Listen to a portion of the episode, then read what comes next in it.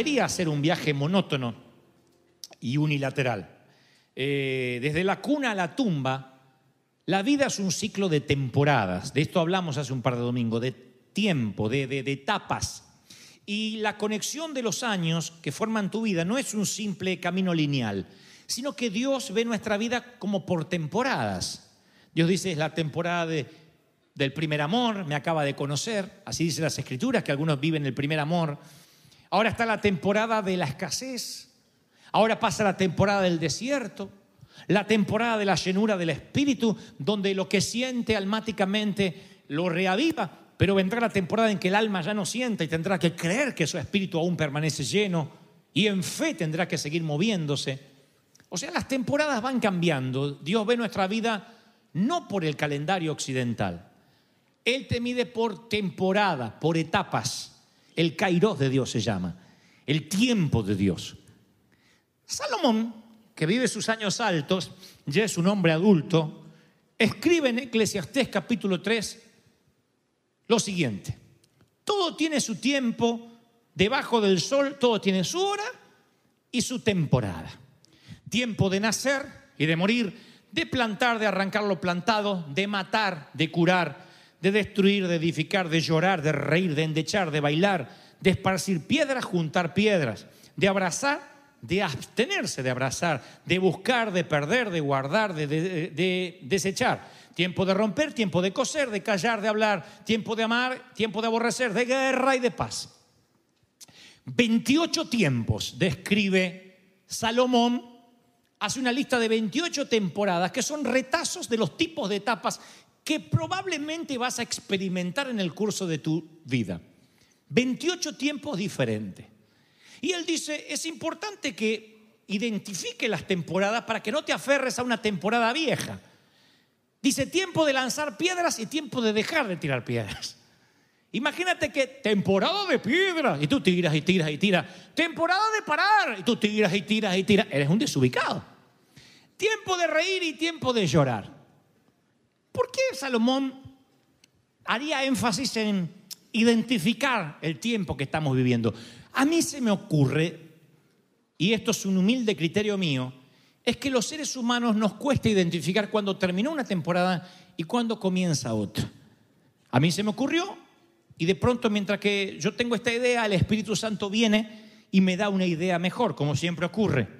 Y me dice, no solo no saben identificar cuando una temporada se termina, sino que a veces por aferrarse a una temporada que ya pasó, no toman lo nuevo que yo les quiero dar. Dile a mis hijos, dile a mi pueblo, a mi ejército, me dijo el Señor, que viene una nueva temporada para tu vida, un nuevo tiempo. ¿Lo están recibiendo? Viene un nuevo tiempo. Ahora, todos queremos un nuevo tiempo, porque lo nuevo siempre promete adrenalina, promete aventura, viene algo nuevo. Lo nuevo tiene olor a nuevo.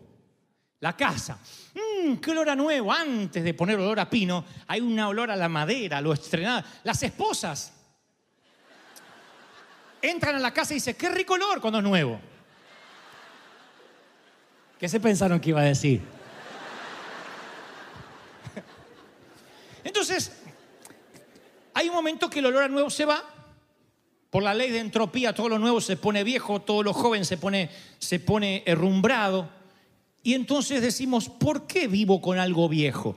Porque a lo mejor era tiempo de soltarlo, en lugar de acumular. Tiempo de juntar, tiempo de guardar, dice Salomón, y tiempo de soltar.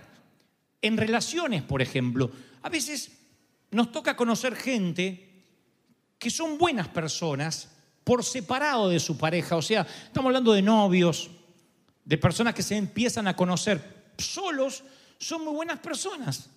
Pero cuando están con el otro, en lugar de tener química y exacerbar lo mejor que tienen, sacan la peor versión de ellos. Entonces se meten en un vórtice, en una espiral descendente de una relación disfuncional, donde cada vez que estás junto con la otra persona se amargan, eh, les sale lo peor. ¿Por qué? Porque a lo mejor están queriendo alargar una temporada que no tendrían por qué alargar. Dios dice, corta esa relación que es nociva. No es porque estás de novia con un delincuente, con alguien que está vendiendo droga necesariamente. Es porque saca la peor versión de ti, porque no es la persona compatible contigo. Por consecuencia, eso te, como digo siempre, te drena la energía, te quita las ganas de ver el futuro y lo que es peor, te mantiene atado a una temporada que ya pasó. Pero ninguno de los dos tiene el valor para decir cortemos esto. Y no hablemos solo de pareja, de socios. Cortar a veces un empleado, si tienes tu propia compañía, que sabe que el empleado no te es de bendición y estás alargando una situación que de por sí te va a traer maldición, porque por muy buenas intenciones que tenga, si Jonás, que está fuera de la voluntad de Dios, se sube a tu barco, te la va a hundir, te va a hundir la nave. Uno tiene que identificar cuando hay que permitir que Jonás caiga al agua y que siga su viaje dentro del vientre de un pez y no dentro de los camarotes de tu barco. El que tiene oídos que oiga. En momentos que hay que soltar. Cuando no soltamos, nos aferramos a una temporada vieja. Yo le puse a este mensaje temporada de patos. Usted dice, ¿qué va a hablar de los patos? No, pero es para que nunca te olvides este sermón. Para que cada vez que diga temporada de patos recuerdes el cartoon de la Warner Brothers cuando Elmer salía con su rifle a querer matar conejos y Buck Bunny decía, "Mm, no puedes matar conejos, es temporada de pato. Lucas decía, temporada de conejos, temporada de patos, temporada de conejos, temporada de patos, temporada de conejos. Y Elmer no sabía quién disparar. Porque no hay nada peor que dispararle a un conejo si la temporada era de pato. O a un pato si la temporada era de conejos. Entonces tienes que identificar qué temporada estás viviendo. A lo mejor es la temporada en que Dios dice, esta es tu iglesia, no te muevas y tienes lealtad, aunque no compartas todo. A lo mejor es el tiempo de partir. Muchos de nosotros hemos tenido que salir del ministerio, pero por la puerta. Yo siempre aconsejo a nuestros líderes, si vas a terminar, termina bien. Nunca quemes puentes, nunca sabe cuándo necesitarás usar ese puente otra vez. No subestimes ni menosprecies al que cuida ovejas en el patio trasero del desierto y toca el arpa porque podría ser tu rey mañana. No te rías del muchachito de la túnica de colores porque algún día podrías estar inclinado ante él para que te brinde de los graneros que él ha juntado para abastecer a los que tienen hambre. Nunca subestimes lo que Dios podría hacer. Entonces cuando se termina una temporada, termina bien. No te lleves nada. Dice, todo esto quedó en la temporada que se fue. Si tú trabajas para la finca de alguien y hay una cosecha que se está por levantar, cuando tú te vas de ese empleo, tú no tienes derecho a la cosecha. La cosecha y el grano le pertenece al dueño de la finca. Es algo que tenemos que entender. Vete cuando tengas que irte de un sitio con bendición en cuanto a ti te respecta. Me quiero ir con bendición, no te vayas de un empleo, de una empresa, de una fábrica, aun si el jefe haya sido lo peor de lo peor, trata de irte en bendición. Dios puede tocar a ese hombre, llenarse de Cristo mañana y que ese hombre diga, sabes, aunque yo era un canalla, aunque yo era un patán, tú siempre trajiste palabras de bendición sobre mí. Y se va a acordar que tú no lo maldijiste, que tú no lo insultaste. Dios dice, no te estoy diciendo que seas más bueno que la Madre Teresa. Lo que te trato de decir es, cierra una temporada para empezar temporadas nuevas. en cuanto a la iglesia, en cuanto al ministerio, en cuanto a las relaciones. En lo que a ti respecta, dile, Señor, ayúdame a este año a hacer las cosas bien, a terminar el tiempo de la trampa, a terminar el tiempo de la mentira, de la estafa, de la media verdad y empezar a moverme con la autenticidad de Dios. Dame el valor porque Dios va a defender la verdad, no la media verdad.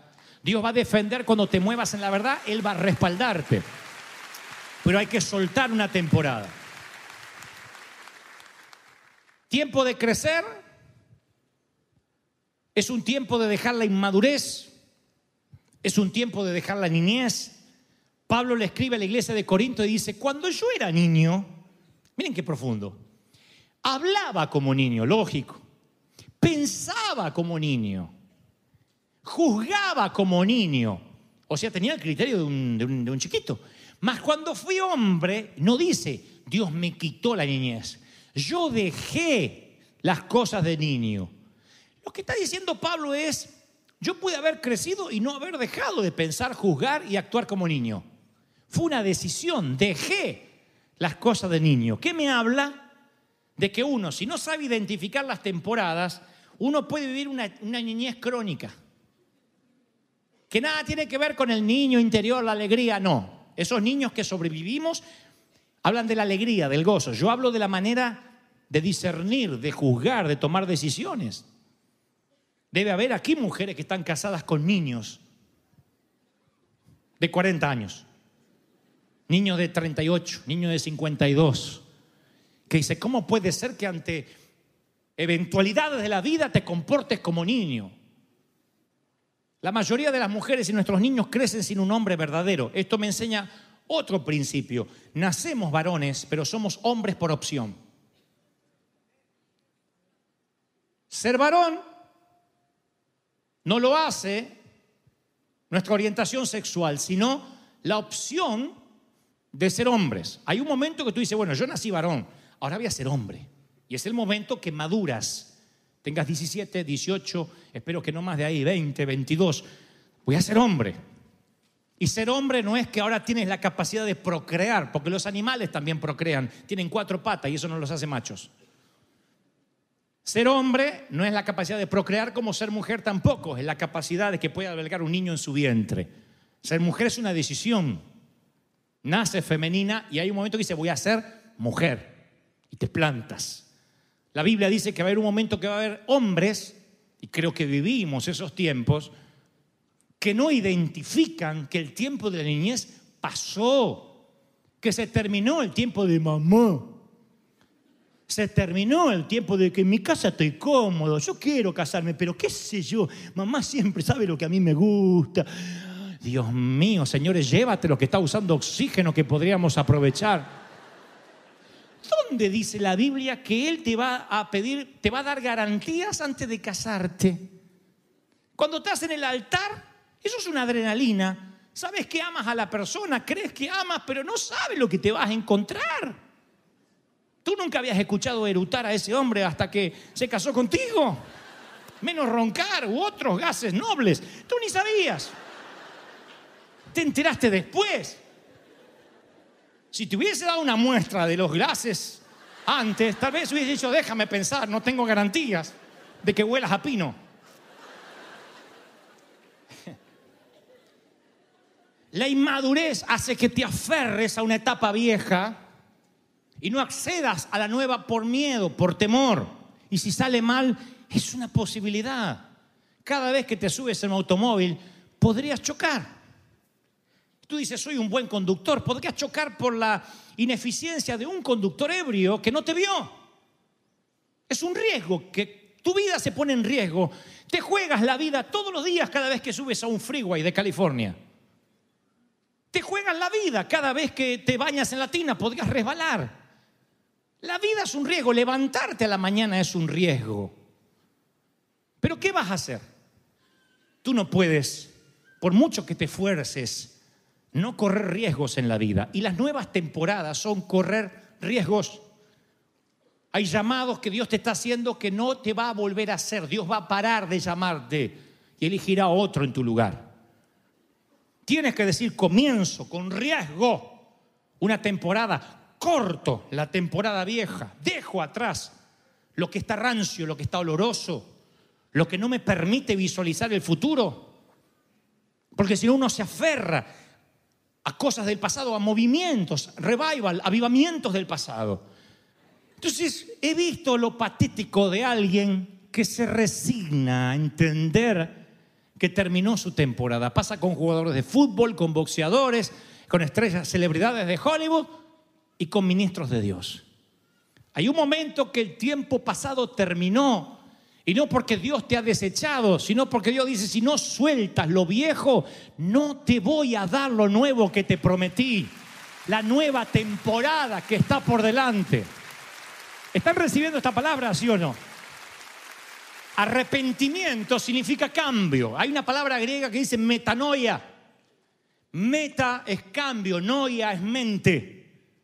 Arrepentimiento es cambio de mente. Arrepentimiento es no solo, uy, me arrepiento, sino, uy, me arrepiento. Y camino hacia otra dirección. De allí que el perdón viene con la restauración, cambio de manera de ser. Yo ahora te robo la cartera. Tú dices, ¿me robaste la cartera? Perdón, perdón, perdón. Perdón, perdón, te robé la cartera, fue un momento de cleptomanía. Perdón. ¿Qué vas a esperar acto siguiente que yo haga? Piensen. Tengo la cartera acá digo, perdón, perdón, no te la quise robar, perdón, perdón. Tú dices, ¿me la devuelves? Restauración, además del perdón, ¿correcto? Eso es arrepentimiento, metanoia. No es solo me arrepiento y sigo igual. Me arrepiento y cambio de dirección.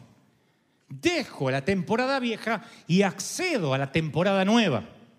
Hay que mostrar cambios. Eso no son obras, son cambios de mente, de paradigma. Y entonces cuando el Señor habla con su iglesia después de 400 años de silencio, dice el profeta, el tiempo se ha cumplido, el reino de los cielos se ha acercado, está hablando de la llegada del Mesías, arrepentido, metanoia. Terminó la temporada de conejo, empieza temporada de pato, empieza una nueva temporada. Ahora, cuando uno entiende la temporada, hay algo, quizás esto sea lo más trascendental y fundamental del mensaje. Hay algo que es gravemente, mortalmente grave, además de no poder soltar lo viejo. Y es acceder a, a la nueva temporada sin soltar la vieja. Por ejemplo, Abraham vive en lo que el antiguo mundo conocido era, era Ur de los caldeos, hoy es Irak. Y Dios le dice esta orden. Vete de tu tierra y de tu parentela, deja los parientes. Pariente es la segunda línea siempre. No está diciendo deja a tu mujer y a tus hijos. Deja a los parientes, cuñado, primo, tío, suegra. Alguien tiene que recibir esta palabra. Déjala. Déjala.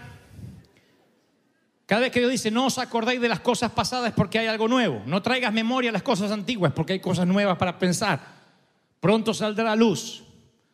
Entonces le dice Abraham, hay cosas nuevas. Deja la parentela y vete a una nueva tierra que te diré. Termina la temporada en Irak o en Ur. Y empieza un nuevo tiempo.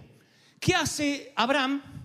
Abraham dice, es un tipo obediente, Abraham. Entonces dice, bueno, listo, voy a soltar pero me traigo algo del pasado, che. ¿Qué sé yo? Por ahí me hace falta. Y lo agarra al sobrino Lot y se lo lleva. Y este sí agarra lo nuevo, pero tiene un zapato con olor a viejo bajo el hombro o bajo la axila. Está agarrando lo nuevo, pero se está llevando al sobrino. Y Dios le dijo, deja la parentela. Ese es el error serio. Cuando creemos que uno puede obedecer por aproximación. Dios te dice, ve al norte, no estás obedeciendo si vas al noroeste. Bueno, medio como al norte voy. Me voy acercando. Dios dice, no, media obediencia es desobediencia. Cuando Él da orden, Él quiere que acciones en lo que te está mandando. Y hay gente aquí, según lo que me dijo el Señor, no te conozco, no sé qué es lo que tienes que hacer, pero que ha estado atado a zapatos viejos, a modelos viejos, a temporadas viejas, por eso no ha podido acceder a la nueva, Porque está una mano acá y otra mano allá, en la mitad. ¿Por qué Abraham se llevó al sobrino? No lo sé. Pero después tuvo unos problemas terribles. Dice que no podían morar juntos. Hubo contienda entre los pastores del ganado de Abraham y los pastores del ganado de Lot. O sea que no hubo bendición total hasta que no hubo un cambio total.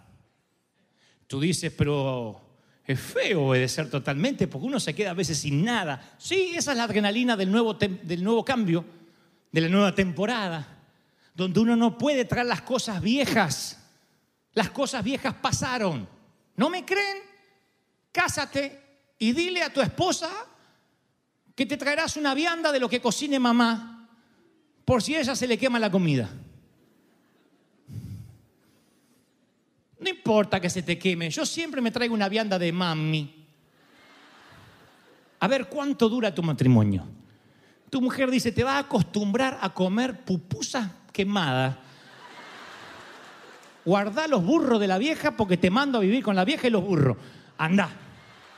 Se terminó la temporada vieja. ¿Es así o no? No se puede obedecer por la mitad. Mi, mi mamá, si hacía las cosas por la mitad, le agarraba peor la bronca. Decía, terminó lo que este condenado. Vení para acá, que yo no soy tu sirvienta. Porque no quería que te lleve los laureles, ayude si no habías ayudado del todo. Dios es igual, es un padre. Cuando Él te da una orden, dice, se terminó la temporada pasada, no junte dos platos y te pongas a mirar videitos en el celular. Termina de limpiar la mesa y luego dile al Señor, ¿qué más? He hecho lo que me dijiste que haga, ¿qué quieres que haga ahora? Y Dios sabrá que si eres fiel en lo poco, sobre mucho te va a poner. ¿Lo reciben, sí o no? Entonces, ¿qué clase de año quieres vivir este año? ¿Estás atrapado en un circuito de inercia? ¿Dónde estás? ¿Qué clase de temporada quieres vivir? Es la pregunta que nos hace el Señor. ¿Qué tienes que soltar y qué nuevo tienes que tomar con la mano, con tu derecha, con tu diestra o izquierda? ¿Qué relación tienes que cortar? ¿Qué decisión fundamental? ¿Qué cambio tienes que hacer en tu calendario debido al kairos de Dios y no a la cronología de tus días? Tu vida no es una serie de cuentos cortos sin conexión. Es una novela. Y esa novela va a cobrar sentido en el último capítulo, antes de irte a casa, si en cada uno de esos capítulos sabes identificar qué capítulo estás viviendo.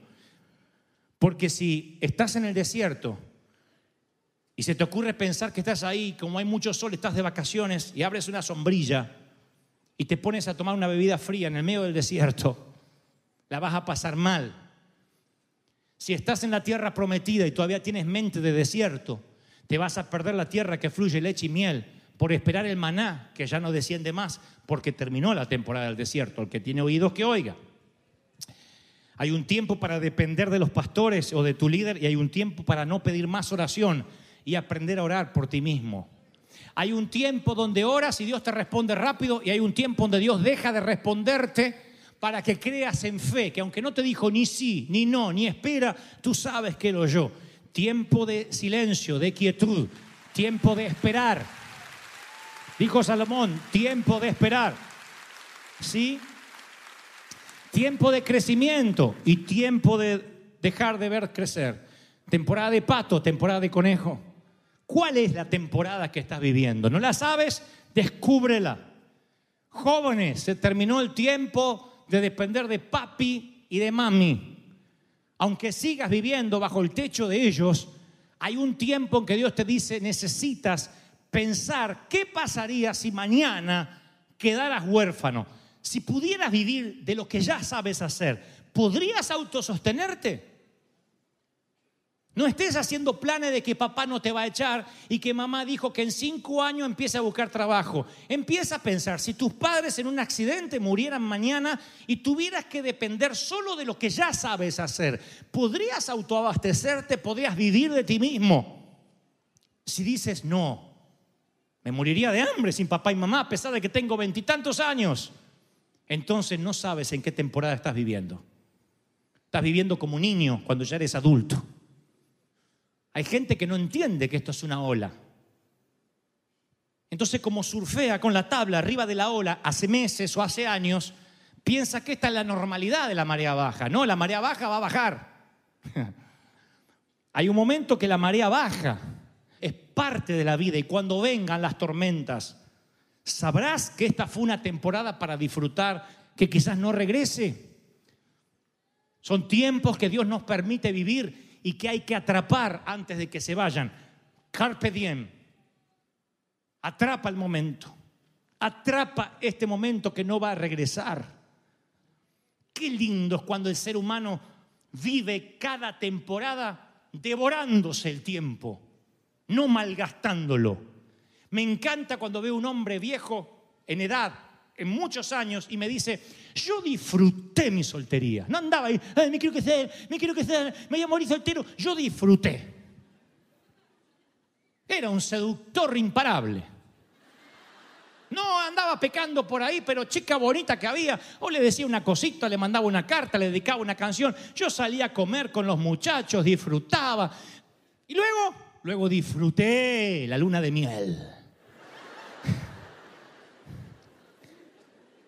Y después disfrutamos los bebés. Y después disfruté la temporada de los hijos adolescentes. Disfruté los nietos. Qué lindo cuando alguien no va quemando etapas, sino que las va disfrutando. Porque dice el Señor, alégrate de tu Creador en los días de tu juventud, antes que lleguen los días del Alzheimer, del Viagra. ¿Eh? ¿Qué creen que la Biblia habla de contentamiento? Habla de muchas cosas. Antes que vengan los días en que mires con añoranza los tiempos que desaprovechaste por vivir desfasado en el tiempo. Me toca conocer gente así, ¿eh? Gente que nunca vive el hoy. Y cuando Dios le da algo para el hoy, están pensando, ¿y por qué no me dio para mañana? ¿Y por qué esto no lo tuve ayer? Y siempre están pensando en el maná pútrido de ayer o en el maná que todavía no descendió del maná de mañana y en vez de disfrutar el maná de hoy. Toda la Biblia es disfruta el hoy, el mañana no sabes lo que vendrá. Basta el día con su afán. Esta es la temporada que Dios te permite vivir. Esta es la temporada. Si crees que Dios habló y estás preparado para una nueva temporada, vamos, aplaude al Rey de Gloria. Bendito sea Dios. It's so